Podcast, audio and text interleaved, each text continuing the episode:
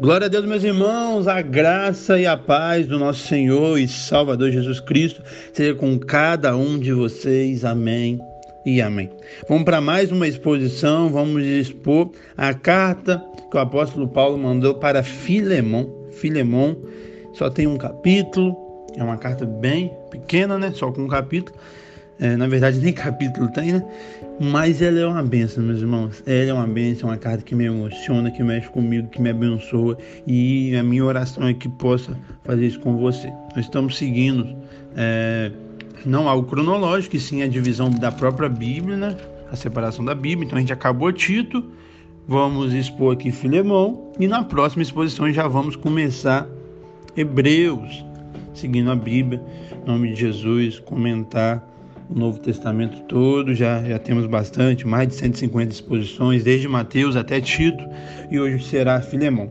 Normalmente eu faço um, um áudio só para introdução e, o, e outros áudios comentando capítulo 1, capítulo 2, capítulo 3.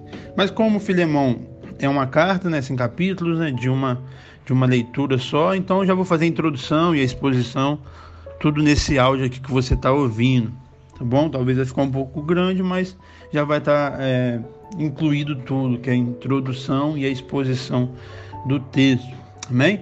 Então é isso, meus irmãos, sem mais delongas, vamos lá, vamos expor o texto.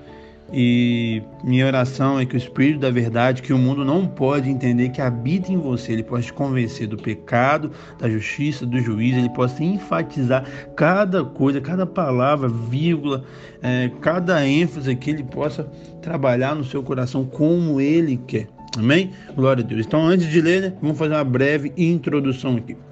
Essa carta é, foi escrita no ano de 62.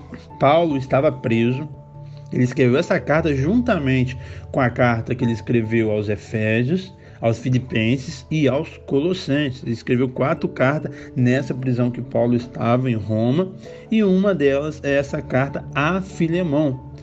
Quem é Filemão, meus irmãos? Filemão é quem recebeu essa carta, o destinatário dessa carta que o apóstolo Paulo escreveu.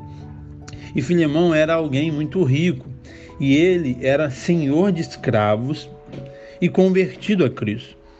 É, deixa eu dar um parênteses aqui sobre o senhor de escravo. Eu já, na, nessas exposições eu já falei um pouco sobre escravidão, que diretamente se não vai ver a palavra do Senhor se opondo à escravidão, mas os princípios do cristianismo se opõem à escravidão. Mas o que, que nós temos que entender? Eu não sou um professor de história, mas o pouco que eu sei eu posso passar para vocês mas talvez você pode aprender até um pouco melhor do que essa explicação que eu vou te dar no futuro com alguém que é da área. Mas o que, que nós temos que entender? Quando fala a palavra escravidão, você já lembra da escravidão agora, que foi abolida há pouco tempo atrás e que a gente vive reflexos aí na nossa sociedade.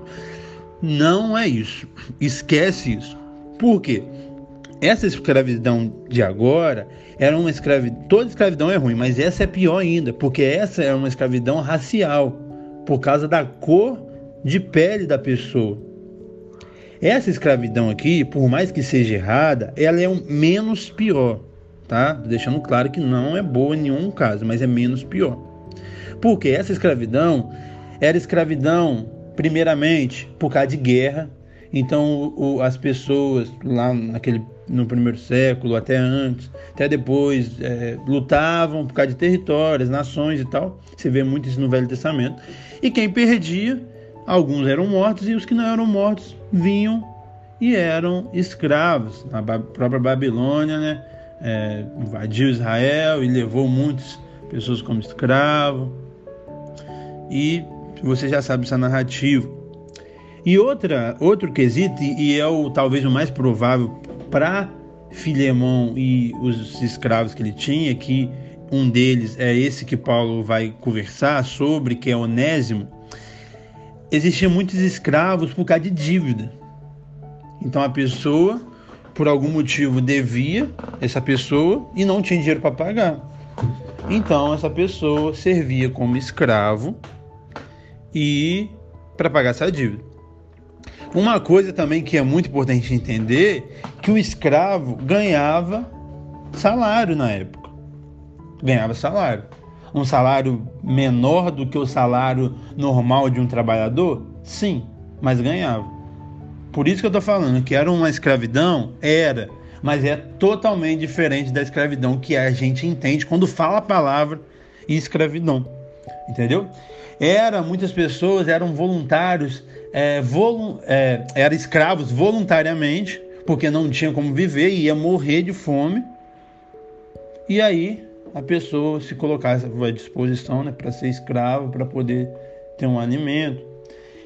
Outra coisa, a pessoa que ela conseguisse juntar dinheiro, ela conseguia pagar a sua dívida e deixar de ser escravo também. Então era uma escravidão? Era, mas era totalmente diferente do que nós entendemos hoje por escravidão. Mas a escravidão que a gente entende hoje, ela só foi abolida por causa dos cristãos, por causa de princípios cristãos. Tá bom? Então, o que, que eu quero fazer aqui nessa breve história da história, essa narrativa da história? Que em nenhum momento a Bíblia pode ser uma base para ter escravidão. Como muitas pessoas com má interpretação bíblica já usou para defender a escravidão, mas está errado. Em nenhum momento a Bíblia dá margem. É porque a Bíblia, nós temos que entender o contexto dela, ela é o livro da redenção, não é um livro de história, não é um livro de ciência, não é um livro social meramente, não, é um livro da redenção, que fala que o homem caiu, que Deus enviou seu filho para pagar o peso do nosso pecado, nos salvou e vai voltar. Esse é o resumo de toda a Bíblia. Então você não vai ver Jesus como um agente social meramente, como alguém que queria mudar o Império Romano. Não, ele queria mudar as pessoas, entrando no coração delas. Então você vai ver em alguns momentos que, entre aspas, a Bíblia é omissa, a Bíblia não fala, não entra nesse assunto, não compra algumas ideias.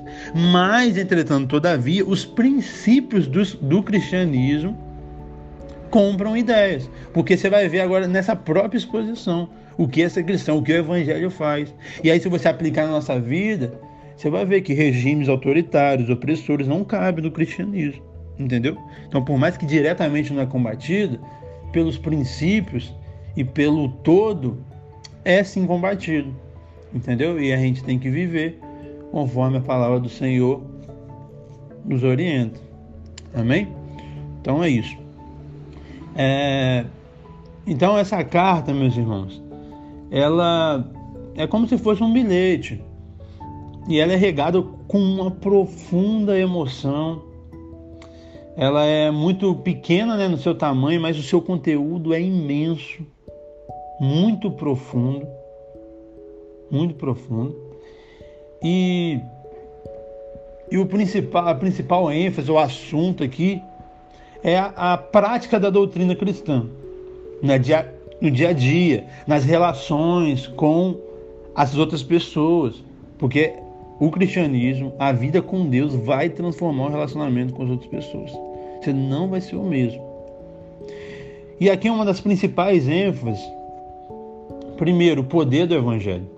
O evangelho transforma Filemão, o senhor do escravo, e Onésimo, que é o escravo. A igualdade do evangelho, a segunda ênfase, que todos são iguais. Pode ter cargos diferentes, é, de, é, status social diferente, mas em Cristo todo mundo é igual, todo mundo é irmão. Terceira, providência do evangelho. Algum, tem alguns relatos de Onésimo ter ido até Paulo e muitas pessoas especulam algumas coisas, mas uma da, dessas especulações que hoje eu entendo assim é que Onésimo fugiu do seu patrão, Filemão. E aí nessa fugida, Onésimo não era convertido, ele de alguma forma encontra Paulo, não sei se ele foi preso também e aí foi ficou preso com Paulo, não sei. Só sei que ele encontra Paulo, Paulo prega para ele e ele encontra Deus. Olha a providência do evangelho. Um fugitivo que estava fugindo do seu padrão, estava fazendo algo ilegal, errado, encontra Deus. Esse é o Evangelho, meus irmãos.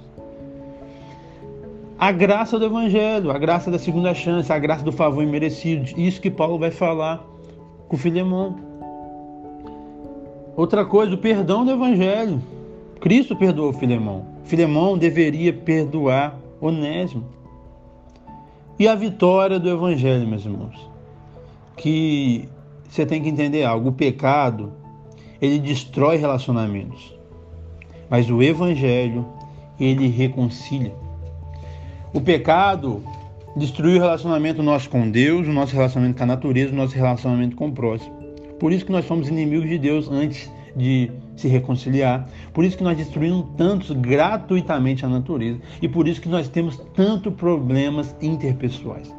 E a narrativa bíblica deixa claro esses problemas interpessoais.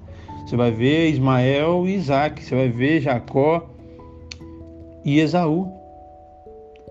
Você vai ver José e seus irmãos, Caim e Abel. Você vai ver a narrativa bíblica, vários problemas e a maioria deles no âmbito que deveria ter menos problemas, que são as nossas famílias.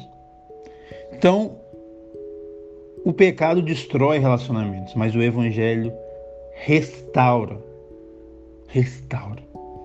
Isso que eu e você temos que entender. Porque vidas transformadas resultam em relacionamentos restaurados. Eu tenho uma mensagem, tá no canal da Lagoinha, tá no meu canal, Relacionamentos Restaurados. Se você puder, assista. Que é isso que eu acredito, é isso que a Bíblia para mim é clara em falar que não é meramente que a gente tem que fazer novos relacionamentos. Fazer novos relacionamentos é uma benção, mas a gente tem que restaurar os relacionamentos que foram desfeitos por causa do meu pecado e do seu pecado por causa do erro seu e do erro do próximo. E Deus não quer meramente que você perdoe, Deus quer que você restaura. E é isso.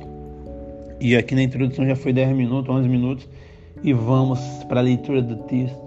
Que Deus nos dê graça. Que texto lindo, meus irmãos. Mesmo que você pare e vá fazer o que você tem que fazer, mas volta, ou, ouça tudo. Mesmo ficando grande, que eu não, nem sei, mas eu tenho certeza que já vai ficar grande. Amém? Verso 1 está escrito assim: Paulo, prisioneiro de Cristo, e o irmão Timóteo, a você, Filemão, nosso amado cooperador. Então, Paulo aqui, ele é o remetente dessa carta. Paulo que escreve essa carta. Como você sabe, já expliquei várias vezes, no primeiro século era comum, no começo de uma carta, é, a pessoa, o remetente, colocar quem está escrevendo e botar quem é o destinatário que no caso no verso 1 Paulo já fala, que é Filemão. Timóteo não escreveu, mas Timóteo estava junto com Paulo. E Filemão era alguém amado e cooperador, alguém que ajudava Paulo. Talvez financeiramente, porque tinha dinheiro, talvez pregando. Verso 2: A irmã Afia, a Arquipo nosso companheiro de lutas e a igreja que se reúne com você em sua casa. Então, Paulo deixa claro aqui que o destinatário principal é Filemão, porque ele vai tratar um assunto que só Filemão pode resolver e tal, mas ao mesmo tempo é para toda a igreja, é para as outras pessoas que estavam aqui. É, essa Áfia é, é uma irmã né, de Filemão, e Arquipo e toda a igreja que estava ali na casa de Filemão. Como eu falei, Filemão era um dono de escravo e ele era filho na fé do apóstolo Paulo. E aí você vê uma observação aqui, olha como que o GC é importante, a célula, né? não sei aí na sua igreja como que é. A, a igreja naquela época, por causa da perseguição, por vários motivos, era reunida na casa. E tem um poder muito grande de reuniões em casa, meus irmãos. Não deixe de fazer parte, ou talvez de abrir sua casa para isso. Então, é, aqui Paulo não fala quem era o líder e tal, e nem fala aonde geograficamente ficava essa casa de Filemão, mas fala, fala que ali tinha uma igreja, que tinha uma igreja ali. Verso 3. Saudação apostólica de Paulo. A graça, a vocês a graça e a paz da paz de Deus, nosso Senhor e do Salvador Jesus Cristo. Essa graça, né, que é o favor imerecido, e a paz, que é o resultado da graça, que antes nós éramos inimigos de Deus, hoje, mediante a graça, mediante Jesus, nós temos paz com Deus, amém? Então, Paulo introduz aqui, falando quem estava escrevendo, que era ele mesmo, que falando é, para quem era, Filemão e a igreja ali, e saudando eles com a saudação apostólica. Amém? E agora sim a gente entra no conteúdo da carta. E aí do verso 4 ao verso 7, Paulo vai começar essa carta. E Paulo, mesmo tratando um assunto delicado, Paulo em nenhum momento chega a brigar com com Filemão, não, não chega a fazer isso. Mas ele dá algumas, nem ordens, você vai ver isso, que nem em si é uma ordem, sim uma reflexão, e sim um conselho. Mas antes de fazer isso, Paulo começa elogiando. E isso a gente já aprende aqui que a gente nunca deve perder uma oportunidade para elogiar sinceramente, é claro, as pessoas. Então Paulo aqui ele vai destacar o relacionamento de Filemão com Deus, com os irmãos. E, e depois ele vai falar sobre o assunto em si. Isso não é meramente puxar saco, é, desviar o assunto, não. É você realmente honrar quem merece, você falar a verdade. E isso nós aprendemos até na hora de exortar alguém. Paulo usa muito isso. Paulo vai exortar, ele fala de uma qualidade, exorta, fala de outra qualidade. Entendeu? É, a gente precisa exortar, precisa, mas a gente precisa elogiar também. Essa que, que, é o equilíbrio, eu sempre falo do equilíbrio, né? A vida cristã é equilibrada, não é um extremo nem outro, não é só elogiar e não exortar, não é só exortar, porque todo mundo precisa ser exortado, mas todo mundo precisa, ou melhor, todo mundo, não, não é que precisa, mas todo mundo tem coisas a ser elogiadas, e coisas que é, boas precisam ser elogiadas, reconhecidas, entendeu? E aí vamos lá, verso 4. Sempre dou graça a meu Deus, lembrando de você nas minhas orações. Então, Paulo, aqui no verso 4, fala que sempre dá graça a Deus, ele agradece a Deus e lembra de Filemão nas orações. Ele, ei, Filemão, estava com moral, hein? Na oração de Paulo, você estava junto. E Paulo orava por ele. Então, Paulo, então é, Filemão era alguém querido por Paulo. Paulo gostava dele. Verso 5 porque ouço falar de sua fé no Senhor Jesus e do seu amor por todos os santos. Olha que coisa linda.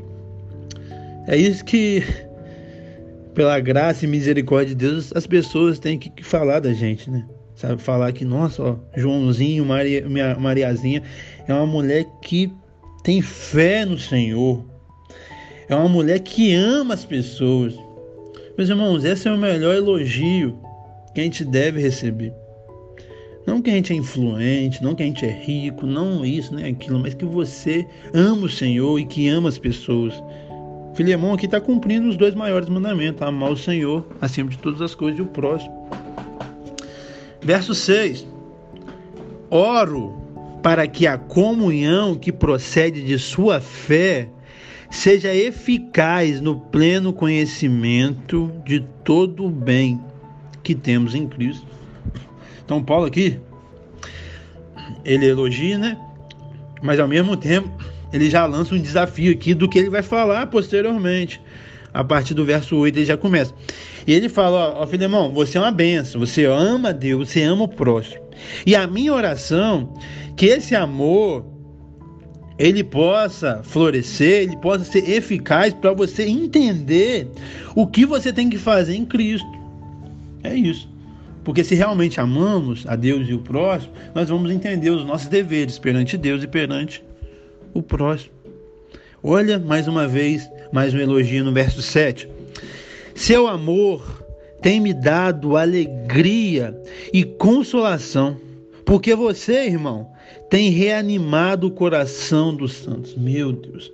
Meus irmãos, o bom exemplo motivo Assim como o mau exemplo motiva para o lado errado, ou melhor, desanima, o bom exemplo motiva sim. Quando você vê alguém cheio de Deus, você vai querer ser cheio de Deus. Quando você vê alguém de oração, você vai querer orar. Quando você vê alguém que ama a palavra, você vai querer amar, estudar a palavra. E alguém que é um líder verdadeiro e não um líder falso, e não um lobo, vai amar e vai ficar feliz com o crescimento de sua ovelha. Filemão era um filho na fé de Paulo, como Timóteo, como Tito, como vários outros. Paulo não ficava com inveja igual muitos têm. Paulo se alegrava porque ele estava crescendo. Paulo fala que ele tinha grande alegria e consolação por causa do amor de Filemão. E é isso que nós temos que entender. Muitas pessoas, meus irmãos, até desejam bem para mim e para você, mas nunca maior do que elas mesmas. São pessoas egoístas, são falsos líderes que só pensam em si mesmos, que só usa as pessoas para se promover e não usa as pessoas para edificar, para avançar. O meu desejo é que possa sair daqui pessoas que ouçam é, essas exposições e que vão muito mais longe que eu possa ir. Esse é o meu coração. E do fundo do meu coração eu estarei muito feliz e alegre e realizado que de alguma forma essas exposições que eu faço, o ministério que Deus me confiou, te motivou, te fortaleceu para você ir frutificar, superabundar. Não tem coisa maior, meus irmãos, que me deixa mais feliz do que ver um irmão em Cristo Jesus ou um filho na fé, não sei, mas alguém que está próximo, crescendo na graça do Senhor, amando cada dia mais o Senhor, amando as pessoas, orando cada dia mais, se dedicando mais à leitura bíblica, servindo a igreja, abrindo mão do que for para cumprir o evangelho. Isso é o que mais alegra o meu coração. Eu vou ficar feliz se você comprar um carro, comprar uma casa, formar na faculdade, eu vou ficar feliz, mas não tem alegria maior do que essa. Eu ver vocês se desenvolvendo. E Paulo tinha essa alegria e o exemplo de Filemão, de alguma forma, é, motivava as pessoas, animava as pessoas. E é isso, o seu exemplo anima pessoas, revigora corações. Verso 8. Verso 8. Paulo escreve assim: Por isso, tendo por isso, mesmo tendo em Cristo plena liberdade para mandar que você cumpra o seu dever, prefiro, verso 9, prefiro fazer um apelo com base no amor. Eu, Paulo, já velho e agora também prisioneiro de Cristo Jesus. Meu Deus, gente. Paulo quebra aqui as nossas pernas, a nossa prepotência. Paulo elogia, e Paulo aqui, ele começa falando com amor, em vez de falar hum, da autoridade que ele tinha apostólica. Paulo entende que a humildade, meus irmãos, abre muito mais porta do que a arrogância. Paulo ele sabia, verso 8, que tinha liberdade em Cristo porque era uma autoridade na vida dele, para mandar que Filemão cumpra algo. E líderes têm isso, pastores têm isso. Quando está na palavra, a própria palavra nos dá essa liberdade. Mas eu tenho que entender, você tem que entender, muitos líderes e pastores temos que entender que uma mera ordem sem reflexão, uma mera ordem com arrogância, não leva a nada, meus irmãos. A pessoa até faz, mas faz sem entendimento. A pessoa até faz, mas faz sem amor. A pessoa até faz, mas faz murmurando. Mas quando eu e você temos essa atitude que Paulo teve, de não meramente mandar cumprir, mas pelo contrário fazer um apelo com base no amor, é esse que tem que ser os nossos conselhos, as nossas direções. A base tem que ser o amor, não a prepotência, não o autoritarismo, e sim o amor que procede de Deus. Com argumentos, com explicações, com entendimento, mas com amor, e não com arrogância, e não com prepotência, e não com autoritarismo. Como que Paulo nos ensina, meus irmãos? Ele mesmo tendo liberdade em Cristo, não nos homens, não na sua carne, mas em Cristo, na sua palavra, para mandar Filemão cumprir um dever, ele prefere fazer esse apelo. Ele pedir, fazer esse pedido com o quê? Com base no amor. E aí ele fala: mesmo eu já velho e preso, eu tô velho, e eu tô preso, filho irmão. Mas eu não vou te mandar nada, não vou te dar carteirada apostólica. Eu vou, mediante o amor, te dar um conselho. Trazer uma reflexão para você. Paulo aqui fala que ele não está meramente preso por causa dos judeus, por causa do Império Romano. Paulo está preso por causa de Cristo. Ele é um prisioneiro de Cristo. E essa carta que ele escreve a Filipenses, nesse mesmo episódio, nós vemos isso, essa alegria que Paulo tinha, mesmo estando preso. Então a humildade abre mais portas do que a arrogância. Algo que eu sempre falo: primeiro nós temos que ganhar corações, para depois pensar em ganhar discussões. Verso 10, o apóstolo continua escrevendo assim: Apelo em favor de meu filho Onésimo, que gerei enquanto estava preso. Paulo, então, aqui ele começa a argumentar, desenvolver a sua reflexão, desenvolver o seu apelo a Filemão. E Paulo usa aqui o fato da conversão de Onésimo para de alguma forma comover, trazer a reflexão a Filemão. Agora, Onésimo deixa de ser um mero escravo fugitivo e passa a ser um irmão em Cristo. Um irmão em Cristo que Paulo, pela graça e misericórdia do Senhor, conseguiu gerar. É isso, meus irmãos. Quem abre o coração é Deus. Mas quem prega somos eu e você. É nós que geramos novas pessoas em Cristo Jesus, pela graça e misericórdia. A gente não merece nada. Essa narrativa aqui não é para você se achar melhor do que alguém, porque no seu culto foi 10 pessoas lá na frente. Não tem nada a ver uma coisa com a outra. Tudo é pela graça e misericórdia de Deus. A honra, a glória é dele. Para de querer glória. Mas nós geramos. Nós sentimos dores de parto. Nós aproveitamos cada oportunidade para a pregação do Evangelho. Em Filipenses, mais uma vez, Paulo vai falar sobre isso. Quando ele estava preso, toda a guarda, todos os soldados ouviram falar do, de Cristo e se converteram. Pessoas ali da jurisdição do Império Romano que julgaram Paulo ouviram falar de Cristo. Prisioneiros, junto com Paulo, ouviram falar de Cristo.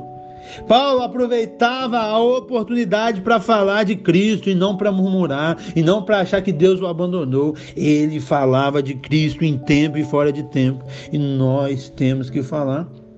Paulo fala que gerei enquanto estava preso. Verso 11.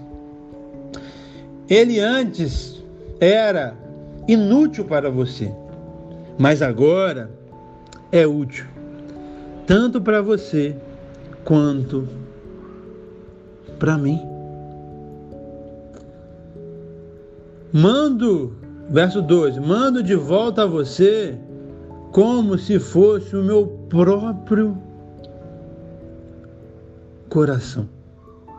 Gostaria de mantê-lo comigo para que me ajudasse em meu favor, enquanto estou preso por causa do Evangelho. Mas não quis fazer nada sem a sua permissão, para que qualquer favor que você fizer seja espontâneo e não forçado. Paulo aqui mais uma vez usa o argumento da transformação de Onésimo. Antes a transformação do coração, da conversão, agora a transformação de vida. E o Evangelho, meus irmãos, ele transforma as pessoas. Pessoas que eram, que eram inúteis passam a ser pessoas úteis.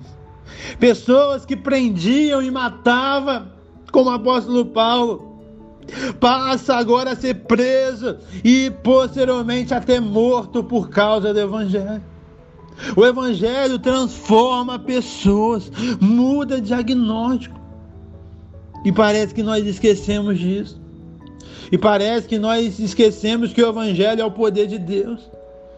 Hoje, nós estamos tão soberbos, prepotentes, rivais, é, é, com a maldade desenfreada no coração, desejando a morte de outras pessoas, só porque cometeu um delito, só porque fez algo sem sabedoria, porque não tinha instrução, porque não tinha o Espírito Santo.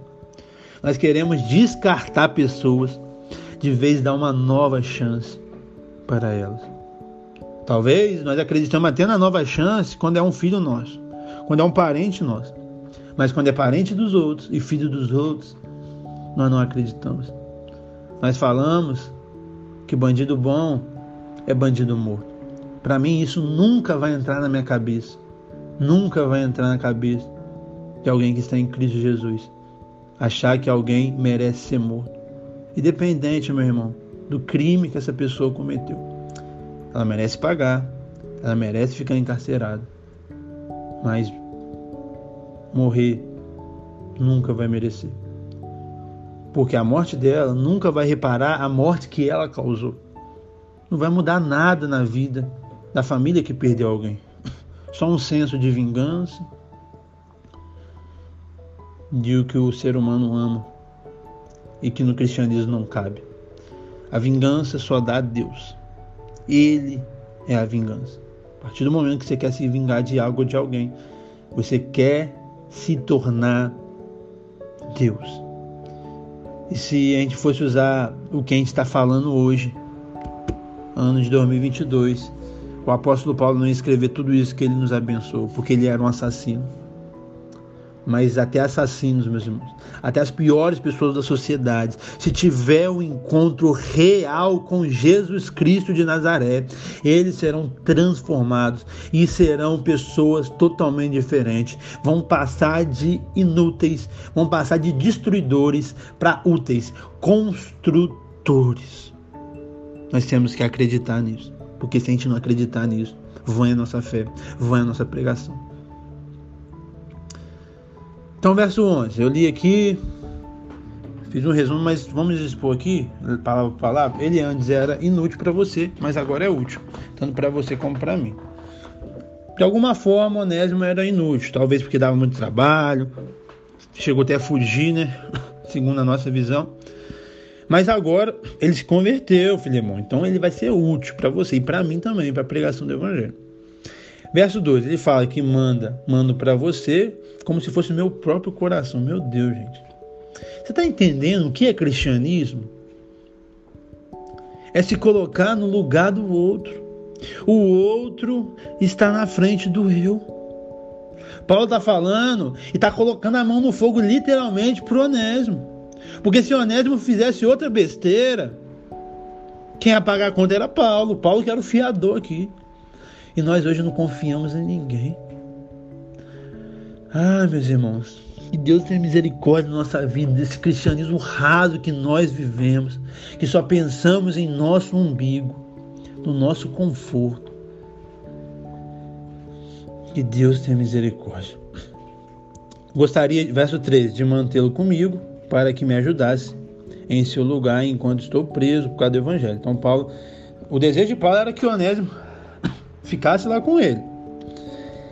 Para ajudar ele, porque toda ajuda é bem-vinda. Onésimo se converteu, então ele vai frutificar. E Paulo fala que estava preso aqui, né? Por quê? Porque roubou, porque matou? Não, por causa do evangelho.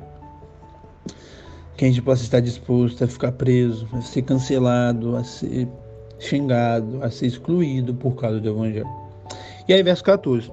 Não quis fazer nada sem a sua permissão, para que qualquer favor que você fizer seja espontâneo, não forçado. Então, Paulo continua com o mesmo pensamento que ele tem ali no verso 8 e 9, de não querer mandar, de não querer ser arbitrário, de não querer decidir e ponto, é, aceita. Não. Paulo falou, não quis fazer nada sem a permissão de Filemão. Por quê? Paulo queria que Filemão fizesse algo espontâneo e não forçado. Paulo queria que Filemão entendesse o que ele estava fazendo e não reproduzisse meramente uma ordem irreflexiva. E é isso que nós temos que trazer para nossa liderança, para nossa vida. Não só líderes de igrejas, mas talvez você como marido, líder do lar, Você, como mãe, na criação do seu filho, entenda: algo espontâneo é muito melhor do que forçado. Gera muito mais frutos. Glória a Deus. Verso 15 está escrito assim: Talvez ele tenha sido separado de você por algum tempo para que você o tivesse de volta para sempre. Verso 16. Não mais como escravo, mas muito além de escravo, como irmão. Para mim, ele é um irmão muito amado. E ainda mais para você, tanto como pessoa quanto como cristão. Paulo aqui, ele usa o argumento, né? Ele está ali traçando vários argumentos da providência divina. Que essa separação não é mero o pecado de, de, de rebeldia de Dionésimo, e sim uma providência de Deus de alguma forma. E é isso que eu e você temos que entender, meus irmãos. Que Deus está no controle de todas as situações e circunstâncias, mesmo sendo elas as mais difíceis possíveis. Romanos 8, 28, que nós sabemos, que nós tatuamos, que nós adesivamos, que nós usamos blusa, mas nós não vivemos, fala que sabendo que todas as coisas cooperam para o bem daqueles que amam o Senhor. Nós temos que crer nisso e viver conforme essa palavra. Todas as coisas cooperam para o bem. Então, filho irmão, tenha isso no seu coração. Talvez você está irado com Onésimo. Mas talvez isso foi uma providência de Deus. E de alguma forma tirar ele daí.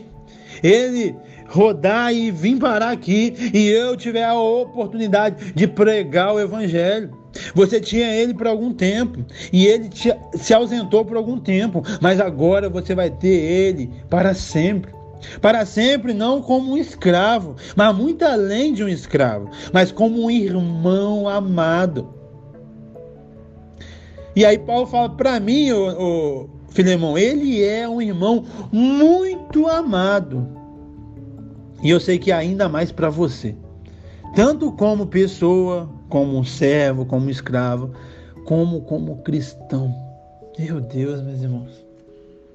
É isso que o evangelho faz.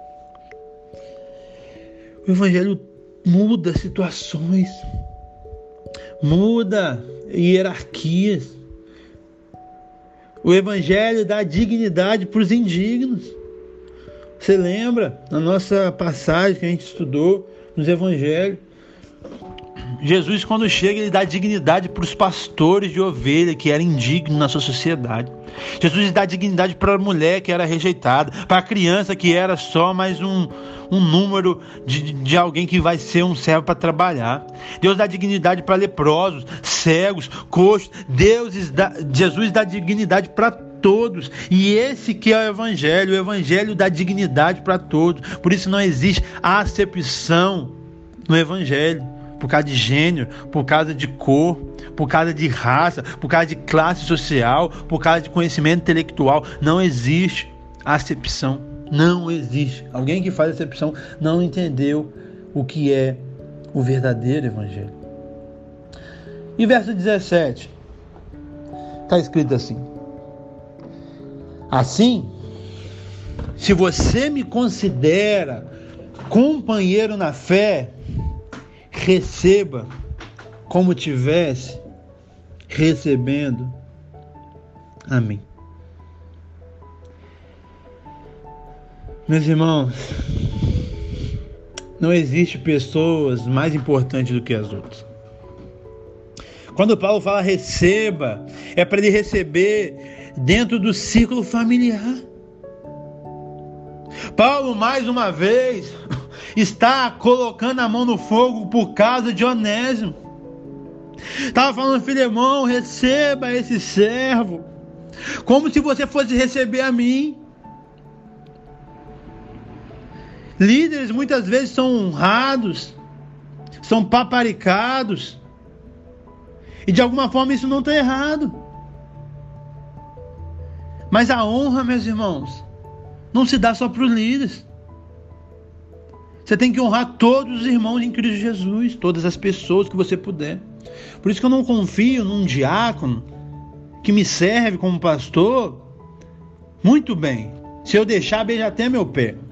Mas trata mal uma ovelha que está sentada ali e pedindo alguma coisa por necessidade. Eu não confio. Não confio em alguém que trata mal um garçom, porque, entre aspas, está numa posição inferior a ele. Eu não confio nessas pessoas, nesse amor que essas pessoas têm fingido. Porque amar só uma autoridade é fácil, meus irmãos. Nosso convite é amar quem não pode dar nada em troca.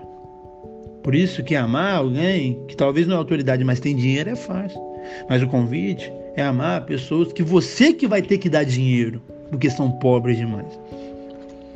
E Paulo está falando isso com Filemão. Filemão, recebe o anésimo. Como? Como se fosse eu. O que, que, você ia fazer? Se eu tivesse aqui, o que você ia fazer? Você ia me dar um quarto maneiro, ia lavar meus pés, ia me dar uma roupa, ia me dar comida. Faça isso com o Onésimo.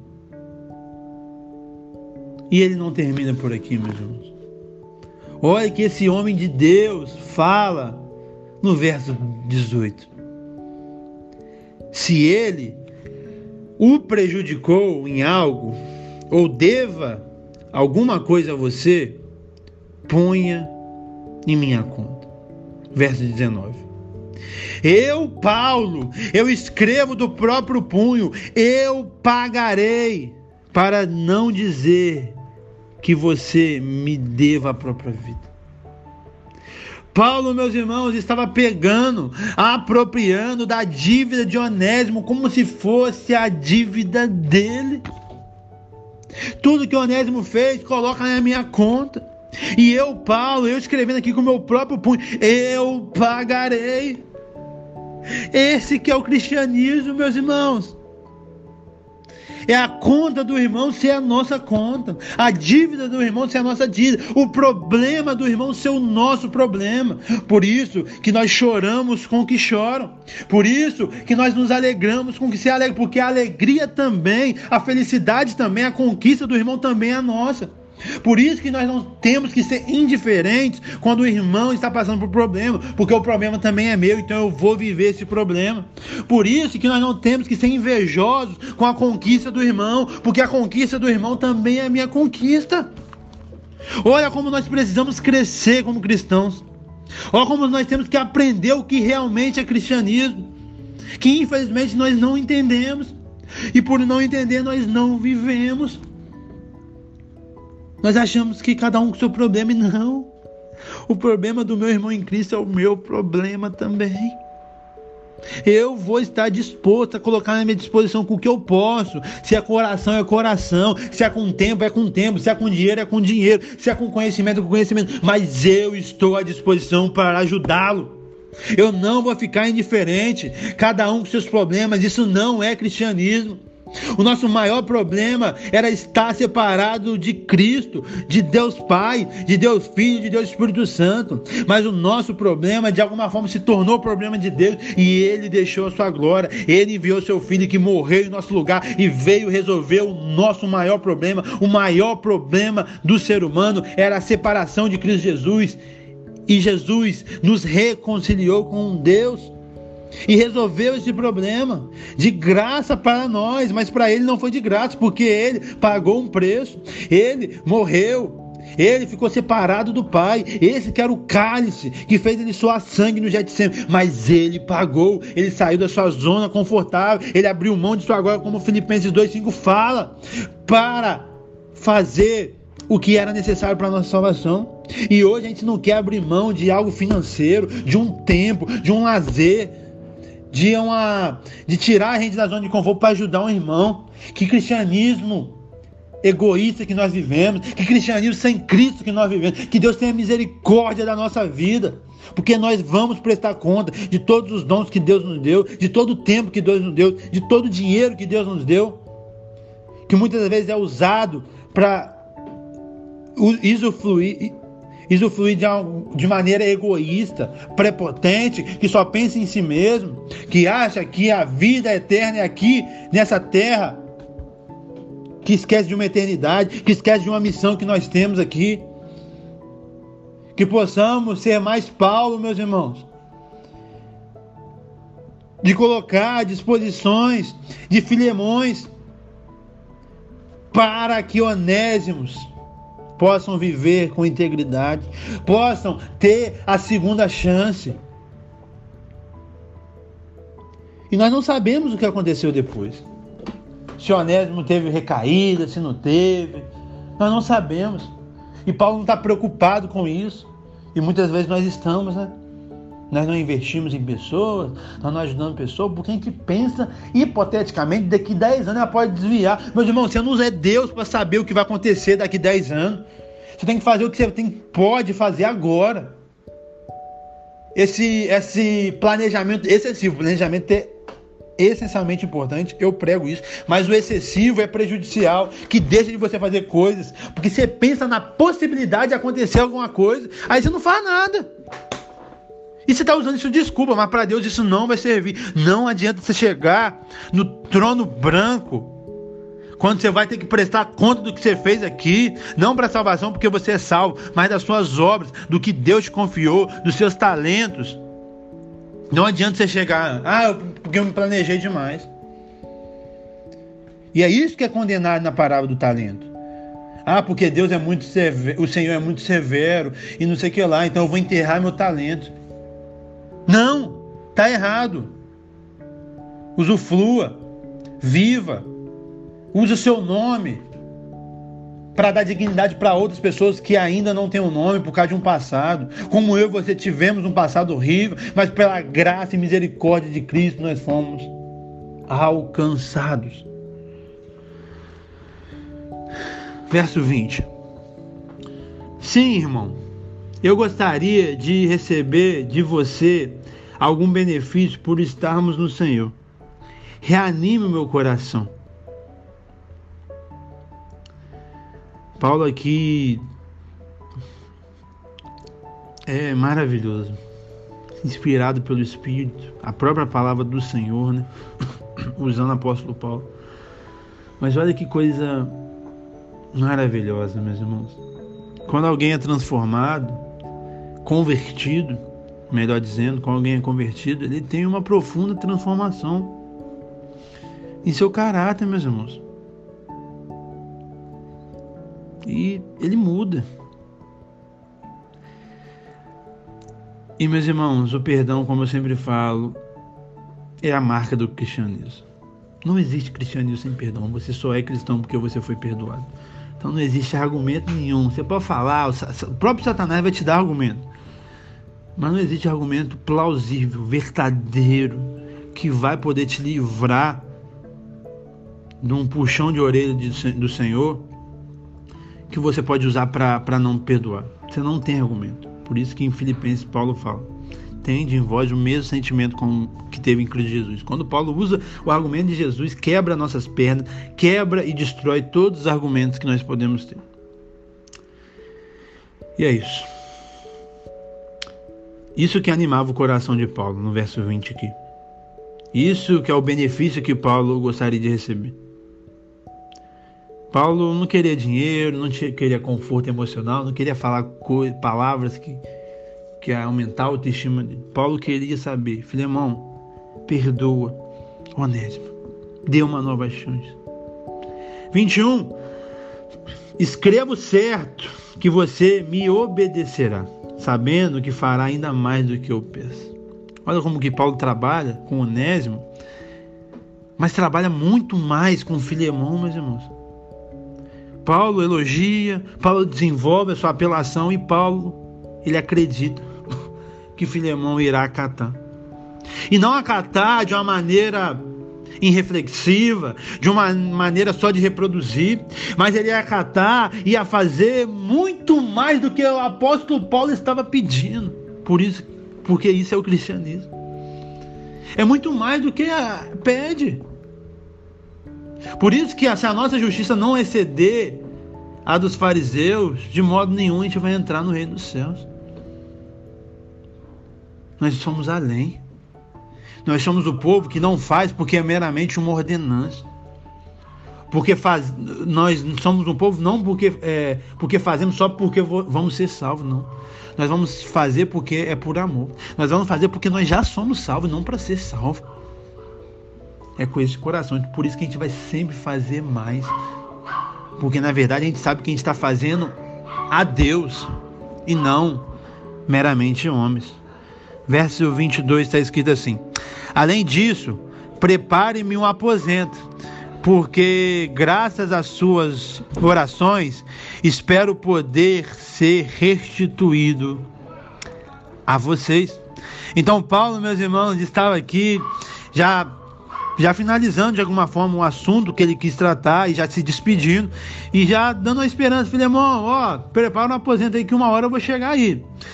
Ó, que eu creio que vocês estão orando por mim e Deus vai atender e eu vou voltar para vocês. Paulo tinha uma esperança de voltar ao convívio com seus outros irmãos.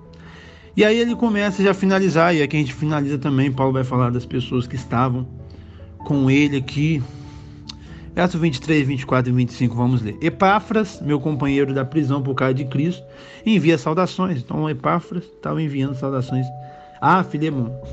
Assim como também Marcos, Aristarco, Demas Lucas, meus companheiros, todas as pessoas que de alguma forma tinham contato com Paulo, Paulo estava numa prisão domiciliar que ele poderia receber visitas. Eu acho que ficar, até ficar algumas pessoas, claro, por livre e espontânea vontade com ele. A graça do Senhor Jesus seja com o espírito de todos vocês. Essa, meus irmãos, é a carta de Paulo a Filemão.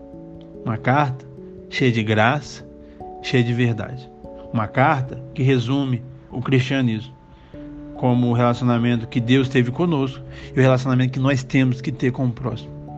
Que possamos ser Paulo, que possamos comprar a briga de onésimos que existem em nosso meio, que possamos conversar com amor, não com prepotência, não com ordenâncias, mas com sabedoria, com os filemons da nossa igreja, da nossa família, entender que ele tem um direito dele por ser Senhor, por ter essa propriedade, mas ele pode subjugar o direito dele ao amor, ele pode olhar na outra perspectiva, ele pode perdoar e dar uma nova chance. Como nós recebemos, nós temos que pregar essa nova chance para as pessoas. Nós temos, meus irmãos, ser usados para restaurar relacionamentos e não para colocar mais fogo, como eu vejo pregações falando que não precisa perdoar ou quando se precisa, não precisa conviver. E até usa versículo bíblico.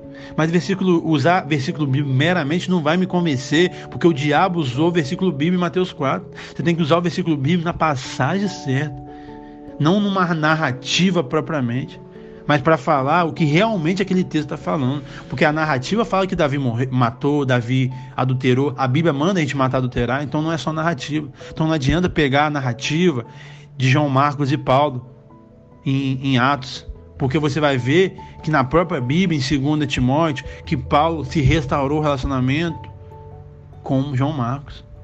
Narrativa de, de Ló e Abraão. Não adianta, não adianta. O cristianismo prega um perdão restaurador de relacionamento. E a gente só não restaura o nosso relacionamento porque nós somos pecadores, porque nós somos prepotentes, porque nós achamos que nós somos melhores do que alguém e achamos que a gente, a, a gente é tão santo, a gente é tão top que a gente não merece conviver com a pessoa que nos traiu, que nos machucou, que fez algo que a gente não gostou. Ah, meus irmãos, ainda bem que a gente, ainda bem que a gente não é Deus, porque se Deus pensasse assim, não ia nos perdoar, e se fosse nos perdoar, não ia relacionar com a gente. Mas para glória e honra dele, ele não é pecadores como nós somos. Então, mesmo a gente quebrando o relacionamento, ele restaura e todos os dias está conosco. O Santo dos Santos está aberto, nós podemos acessar ele todos os dias. Que possamos aprender com Deus no, no seu relacionamento para conosco, para a gente poder viver verdadeiramente um relacionamento verdadeiro para com o próximo, um relacionamento de perdão genuíno, 100% sem guardar mágoa, e um relacionamento que vai restaurar os relacionamentos perdidos. Que esse, essa sede de vingança, essa, essa essa teologia de quem me viu passar na prova e não me ajudou, quando vê eu na bênção vai se arrepender, que possa cair por terra, porque isso é doutrina de Satanás querendo corromper o nosso cristianismo. E de alguma forma, em alguns arraiais, em alguns meses, em alguns corações, ele tem conseguido. Eu vejo, infelizmente, pessoas pregando isso. Mas o perdão do cristianismo é restaurador de relacionamento. Sim, aquela pessoa que te traiu, aquela pessoa que mentiu para você, aquela pessoa que você está 10 anos sem se falar. O Senhor quer que você restaure esse relacionamento. Dê uma nova confiança. Você ame e acredite. Como Deus ama e acredita em você. Como Deus te perdoou e não só te perdoou, depositou bênçãos sem medidas em sua vida. Que já está disponível. Você não precisa conquistar, já está na região celestial. Que Deus tenha misericórdia da nossa vida. E essas exposições são para mim, primeiramente, e posteriormente para vocês, nós nos tornar indesculpável perante Deus. A gente não vai poder apresentar essas desculpas que o próprio diabo dá pra gente. Ah, ninguém merece. Ah, por causa disso. Ah, por causa da minha dor. Essas desculpas não cabem no cristianismo.